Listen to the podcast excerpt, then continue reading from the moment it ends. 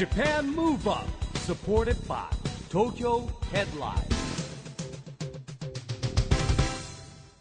こんばんは日本元気にプロデューサーの一木広治ですナビゲーターのちぐさです。 JAPAN MOVE UP この番組は日本を元気にしようという東京ムーブアッププロジェクトと連携してラジオでも日本を元気にしようというプログラムですはい。また、都市型フリーペーパー、東京ヘッドラインとも連動して、いろいろな角度から日本を盛り上げていきます。さあ、市木さん。はい。この番組では、まあ、2020年に向けてのアクション宣言というのをね、ゲストの皆さんにお聞きしてますけれども、この前から、えー新たにチームビヨンドのメッセージもお聞きしています。そうなんですよ。このチームビヨンド、改めてどんな内容のチームなのかお教えいただけますか？これはですねあのーオリンピック・パラリンピックってこう並べて言うようにですねパラリンピックっていうのも盛り上げていかなきゃいけないんですよ、だところが多分ですね障害者スポーツとかパラリンピックスポーツはあまり知られてないんですよね、だからこれをみんなで知ってもらってみんなで応援していこうぜっていうプロジェクトをですねまあ東京都が中心にやってるんですけども、うん。えーそれをですね我々も応援していこうということでですね始めました。なるほど、まあ、パラスポーツを通じてみんなが個性を発揮できる未来を目指す東京初の、まあ、そう。チームという、まあ、チームですよチームで応援していこうっていうまあちょっとねエンターテインメント的なノリがあるうん。内容ですけども、うん。でまあ背番号とですね、えーそのなんでその番号を選んだかっていう理由を聞いてですね、はい。まあ、例えば小池百合子都知事は2020分かりやすいんですけどね。あ背番号が 背番号。202020年の、2020ということで2020とかですねっていうのでどんどんどんどんそういうね、えー仲間を増やしていこうと。まあだからみんな参加できる方は、えー自分の好きな番号を言ってですねどんどんエントリーしていあくと。一般の方も参加できるすか？全然ウェブサイトでですねこうあの参加型のものなんで、はい。誰でも参加できます。わあそれはなんかぜひチームってなるとねそうですね。参加したいと思います、はい。番号はもう先に誰かが取られてるとその番号は取れないんですか、うんあのいいんです、重複してもいいんですか、うん、だから3っていう表記もあれば003でも OK みたいな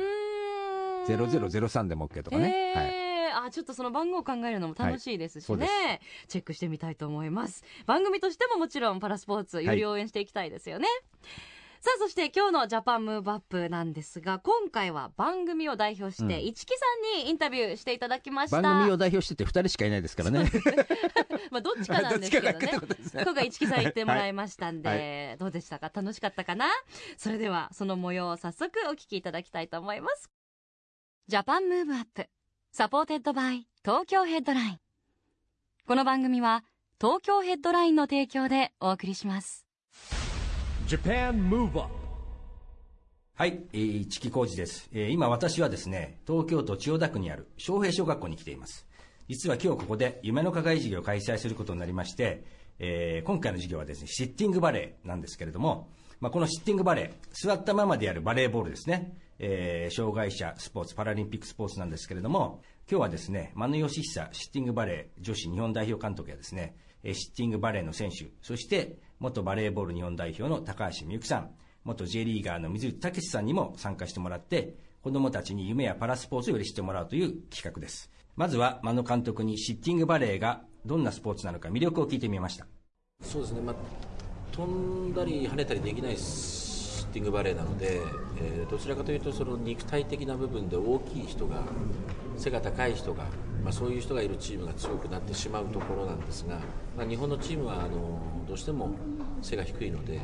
まあ、我々は動く練習を本当にやってるんですね。で外人選手って動かないでも取れちゃうので我々はその分小さいから動いて取って、まあ、そのつないでつないでつないでつないで最後いやらしいボールをね相手に決めるという練習を今とことんやってるんですけど、まあ、そういったところをあの見ていただいて、まあ、普通のタッチバレーでいうとラリーが続かないところをシティングバレーでラリーを続けてですねボールバレーボールのもともとの楽しさを、えーお見せできればなというふうに思ってます、まあ、またあの国内ではですねやっぱりこの障害を持った人も持たない人も一緒にプレーできるということでいうと、えー楽しくあの皆さんできるんじゃないかなと。で今日もあのボールを変えていったんですけど、えーまさしくこれからあの我々老人社会を迎える上ではこの座ってやるバレエを風船でやったりしてですねあのご老人の方でもできるようにあのなかなかあのチームスポーツで相手の人とこう交わらないでできるっていうのはないんですよね。私は人と交わるのあんまり好きじゃないので自分たちでこう絆を作ってですね、まあ、最終的には相手の嫌なところを狙うんですけど、まあ、でもあのそういった意味では日本人の気質に合ってるスポーツだと思うのでぜひそういったところを座ってでもできるんだというところを見ていただければなというふうに思います。まあ、私たちのやってる障害者スポーツというふうに言われてますが、えー、決してあの障害者だからといってかわいそうだとかいう目で見ずにね、え、同じ人として、え、見ていただければと思いますそしてあの今、まあ、生きている人たちはいつどんな形で障害を持ってしまうかも分かりませんので、まあ、そういった意味でいろんなことがどんな状況になってもいろんなことができるんだということをねぜひあの我々を見て感じていただければなと。うん、足がなくてバレエができないっていうふうに思われがちなところにこのシッティングバレエをやって楽しんで一生懸命やってるっていうその世界もね実はあったりして、えー、今回そういうのが初めて知った人もいると思うので、えー、まあいろんな意味で諦めずに、えー、アンテナを張っていくと必ずいいものが見つかるんじゃないかなというふうに思います、え、できないものはないと思うので、えー、ぜひいろんなものをチャレンジして本当に続けていただいて、えー、諦めずにやってほしいなというふうに思います。はい、それではですね、えー、6年生の1組対2組の試合をこれから開催いたします。イエー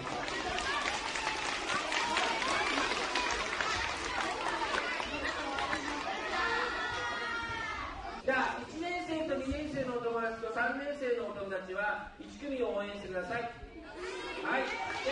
4年生、5年生のお友達は2組を応援してくださ。い、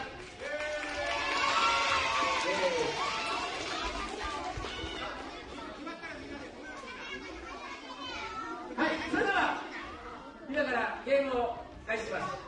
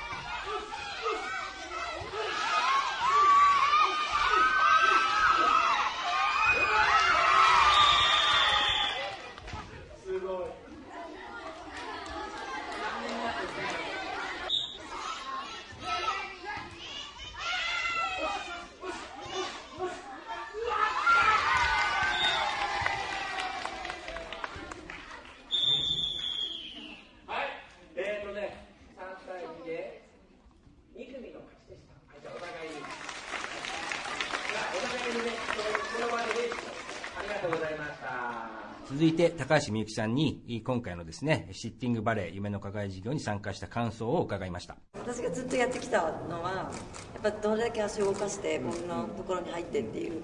のをずっとやってきたので今回シッティングバレーっていう形で経験させてもらってなんかすごいこうあもうちょっとあっちに行きたいのにみたいなのがすごい多くてでもなんかやってることは一緒だなと思うので。なんかすごく楽しかったしなんかあんまり変わらない感じだったので本当に貴重な経験をさせてもらったなと思いますいやなんかイメージ的にこの都会の小学校とかいうとなんかもっとおとなしくてみんな控えめな感じかなと思ってたんですけどやっぱもう監督さんのこう話術というかなんかすごくうまかったですしそれに子どもたちも本当に一生懸命やってて普通だったらボールを怖がったりとかするところを全然怖がってなくてどんどん自分から触りに行ってたのでなんかイメージと違うなっていうなんかすごくいい意味で裏切られました。やっぱりこうどちらかというとそのオリンピックっていうのはすごくみんな見てると思うんですけどパラリンピックっていうのはまだ見てる人が少ないと思うのでやっぱこうやってこうマスコミの皆さんとかこういろんなものに取り上げてくれるっていうのはすごく世の中に広まるというかいう機会が本当にこういった機会じゃないとできないのでそういうのはもうあのどんどん取り上げてほしいなっていうのもありますしこう自分がこうやって今日経験したことをやっぱりそのままあ自分でいい経験してよかったって終わるんじゃなくてやっぱいろんなところにこう発信していきたいなっていうのはすごく思いました。なんかオリンピックに出るっていうのは本当に限られた人たちにしかできないことなんですけどそれが東京でオリンピックをやれるっていうのはすごく今の小さい子どもたちとかでもあのテレビを通じてでも実際に見に行ってでもいいのですごく大人になってからのいい財産になると思うのでなんかそういうこう一生に一度があるかないかのことなのでやっぱそういうのをどんどん見に行ってほしいなっていうことを言い続けたいですね。さあ今回の夢の課外事業に参加してもらった水内武さんにもお話を聞こうと思います。水内さん今回のですね、夢の課外事業いかがでしたかね？シッティングバレー。そうなんです、ね結構難しいかなと思って僕も初めて見てたんですけども、はい。どうでした？やってみて。見てる以上に難しいです、ああなるほどね。うん、まあ足を使っちゃいけないですから、うん。基本的にはまあお尻をつけて、うん。まあ、上半身だけでやるんですけど、うん意外にこう腕を上げてるだけでも疲れるし、ああなるほどね。ずっと上げてなきゃいけないからね、はい、だからまあずっと上っていうよりは目線は比較的低いからあれですけども、うんまあ、あとコートも狭いっちゃ狭いので、うん。逆にこう譲ってしまったりする部分もああるし。あそれはありますね、はでも子供たちもねまあなんだろう。参加できるからやっぱり盛り上がったんですかね。そうですね。あのやっぱり座って何かをやるってなかなかうん。今ないじゃないですか、うん。なんかもうすごく純粋でしたなんかこう、どね。座ってスポーツをするってなかなかなかったので、うん。子供たちもまあ確かに一緒にやれるっていうところもありましたし、あとシッティングバレーってまあ健常者の方も一緒にプレーできるスポーツっていうのをまあ聞いて確かにそうだなと思って、まあでもやっぱりこういうのは体験を通して子どもたちもね、はい。あのやっぱり盛り上がってってくれるし、うん。まあ、障害者スポーツを知ってもらってパラリンピックがね盛り上がってすごいいいと思うんですけども、うんね。まあ、水内さんね車椅子バスケも含めて参加いただいてますが、まあ、子どもたちと接している時どうですか、まああのまあ、僕自身も車椅子バスケも、うん。このシッティングバレーも、まあ普段やることがないものですから、はい。まあ、子供たちも純粋になんかこうあ初めて見るスポーツっていうような、まあ、バスケであったりバレーボールなんですけども、いやそれはやったことあってもなんかこう初めて見る、うん。初めて体験するっていう感じなのですごく子供たちの反応っていうのはいいですね。食いつきとしては非常にななるほどね。ででも水内さんやっぱ慣れてるから、はやっぱり子どもたちも最初照れたり恥ずかしがったりしてるじゃないですか、はいはい。そこをなんかこううまくこうね。ちょっと話しかけたりね、話しかけたりとか、はまあ、ちょっとギャグ言ってみたりとかね、はい。えー注意まあ、注意するのもねちょちょっとね、はい。えーギャグっぽく注意したりとかですね、まあ、非常に盛り上げ方やっぱり慣れてますね。いやいやいやもう夢の課外授業でね。いろいろやらさせてもらってますから、まあでもね子供たちは全員もちろん違う子供たちですから、うん。いろんな子がいるわけですけどもでもまあやっぱりね大きな声出して挨拶するとか、うん。そういうこととかでねあの子供たちちょっと最初びっくりするわけですけども、うん。でもやっぱりいい声が返ってくる、きますから、うん。それだけでなんかやっぱりあ子供たちは素直だなっていうのをうん。感じますよね、そうですね。まああのそれでですね我々このパラスポーツの盛り上げのですね、はい。一環としてですね、えー今東京都が中心になって、はい。チームビヨンドっていう活動をやってるんですけれども、はいいまあ、いろんなジャンルの人が参加してですね応援していこうといううん。プロジェクトなんですね、はい。でその中で、えー今やってるですね、えー運動がですね自分の好きな、えー番号を選んでですね、はい。えーそのそのチームに登録していくっていうのをやってましてですね、はい。ぜひ水内さんにもですね好きな番号をですね選んでいただいて、まあ、その理由もちょっとね、はい。あのお聞きしなきゃいけないんですけれども。好きな番号。でも結構好きな番号はうーん24番かなえー、それは、初めて背番号をつけたのが24番で、うん。それが野球だったんですけど、え1年生の時にうん。背番号何番つけるって言われて、いろいろいくつか言われてであ24番うん。空いてる、あじゃあ24番がいいです、うん。中畑清じゃないかと。ー、なるほど。ジャイアンツでい。うとね、はもうそれで24番っていう感じで、だ僕野球やってる時は24番なんですよ草野球チームの番号は24番なるほど。つけてるんですけど、水内24ということでねじゃあ水内さんの番号が決まりました、はい。まあ、そしてですね、はい。えーやっぱりサッカーの話もね少し聞いておこうと思うんですけども、あはい。まあ、J リーグが開幕しました、はい、まあ、今シーズンの見どころって何ですかね？今シーズンはあのまたルールがね、うん。えーチャンピオンシップっていうのがなくなって、はい。1シーズン制、まあ、最後に勝ち点が多いチームが優勝と、うん。まあ、ちょっと従来に戻ったんですけども、なので、えーまあ、夏ぐらいで1回終わって、うん。もう1回っていう感じではなくなったんですけども、うん。とはいえやっぱりその日本代表もありますし、えー今年の J リーグっていうのはそうだこれですね。賞金が上がったんです。ああそうなんですか。あのーまあ、ダゾーンっていうね、ええーまあ、ヨーロッパのはい。会社が権利を買ったのもあるんですけども、優勝したチームうん。は20億円ぐらいもらえるんです、ええそんなにもらえちゃうんですか。はい。ええなので、まあ、もちろんその分あの選手に対しての,、うん。あのボーナスもうん。上がってると思いますし、まあ、それはチームによってもちろん違うとは思うんですけども、うん。まあ、だからって僕らに何か恩恵があるわけじゃないんですが、うん。ただまあそれだけ大きなお金が動いてるっていうのは、選手たちにとっては非常にモチベーションなので、うん。まあ、勝ち点3をもちろん取るのもそうですけども、1点取る、2点取る、その得失点差も含めてね、うん。最終的にトップにいなければいけないので、うん。まあ、そこら辺はやっぱりそのし試合試合、一つ一つのプレーっていうのは、まあ、貪欲にいかなければいけないですね、うん。まあ、なそういう意味ではあの優勝したら、あこのチームに何十億も入るんだっていうのは、えーすごいですね。今までは本当に2億とはい。かでしたけども、トータルすると10億、うん。20億近くもらえるということなので、うん。えーまあ、その辺はあの、まあ、サッカー、J リーグがちょっと変わったといううん。一つの大きな理由ですね、まあ、あとそれが10年契約なので、この過去、残り10年、そういう感じで、なるほどね、はい、やるそうです。まあ、そんな中日本代表は、はい。ね、どうなってきますかね？まあ、日本代表は、えーこれで最終戦折り返すわけですけども、うん。今グループ2位なので、うん。えーこのままいけばもちろん出れるんですが、うん。3月に、えー UAE とうん。初戦これホームで負けてるんですよね、うん。なるほど、なのでこれはもうアウェーなんですけども、絶対勝たなきゃダメです、うん。まあ、向こうは引き分けでもいいと思ってるかもしれませんけど、ここはもうやっぱ勝ってせめてその1勝1敗というタイにしておかないと、あの本当に後々しっぺ返しが来るわけで、うん。えーまあ、アウェーの UAE っていうのはかなり暑いし、うん。えー難しいコンディションだと思うんですけども、だけどもうこれはもう内容云々じゃなくやっぱり勝たなければいけない、うん。でまあ、ホームでタイの試合を迎えるわけですけども、まあ、ここをやっぱり連勝すれば、まあ、大きく予選突破っていうのは見えてくるので、うん。えーまあ、この3月の一発目のアウェーの UAE、うん。これはすっごく大事です。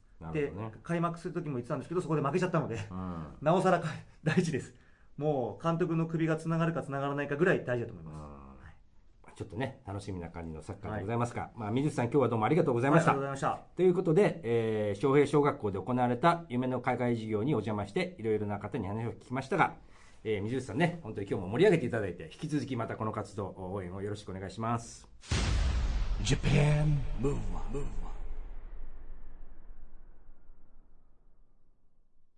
ということで今回は市木さんにインタビューしてきていただきました、楽しそうでしたね。まあでもね、あのーシッティングバレーっていうですね、はい。えーちょっと僕も実は初めて見たんですけれども、うん。えーバレーボールのですね、パラスポーツっていうこと。で、はい。まあなかなか興味深いものがありました。うん、お話も盛り上がってました、私も今度はお会いしたいと思います。さあそしてここで毎月第2第4月曜日発行のエンタメフリーペーパー東京ヘッドラインからのお知らせです現在23区内を中心にカフェや飲食店など様々な場所に専用ラックを設置し約35万部発行しているフリーペーパー。東京ヘッドラインが来週月曜日2月27日に発行されます。最新号では橋本環奈さんの関東インタビューや超絶技巧のジャズピアニスト菅大郎さんのインタビュー。さらに屋内禁煙法案で注目が高まっている日本の禁煙事情を考える編集企画などを予定しており盛りだくさんの内容です。ぜひ東京ヘッドラインをお近くのラックでピックアップしてください。配布先は東京ヘッドラインのウェブサイトをチェックしてみてくださいね。ということでジャパンムーブアップそろそろお別れのお時間ですが次回も元気のヒントたくさん見つけていきたいですね。はい。さあ、いよいよ東京でオリンピック・パラリンピックが開催されます。はい。そんな2020年に向けて、日本を元気にしていきましょう。はい。Japan Move Up、お相手は市木浩二と、ちぐさでした。それではまた来週。 Japan Move Up supported by 東京ヘッドラインこの番組は東京ヘッドラインの提供でお送りしました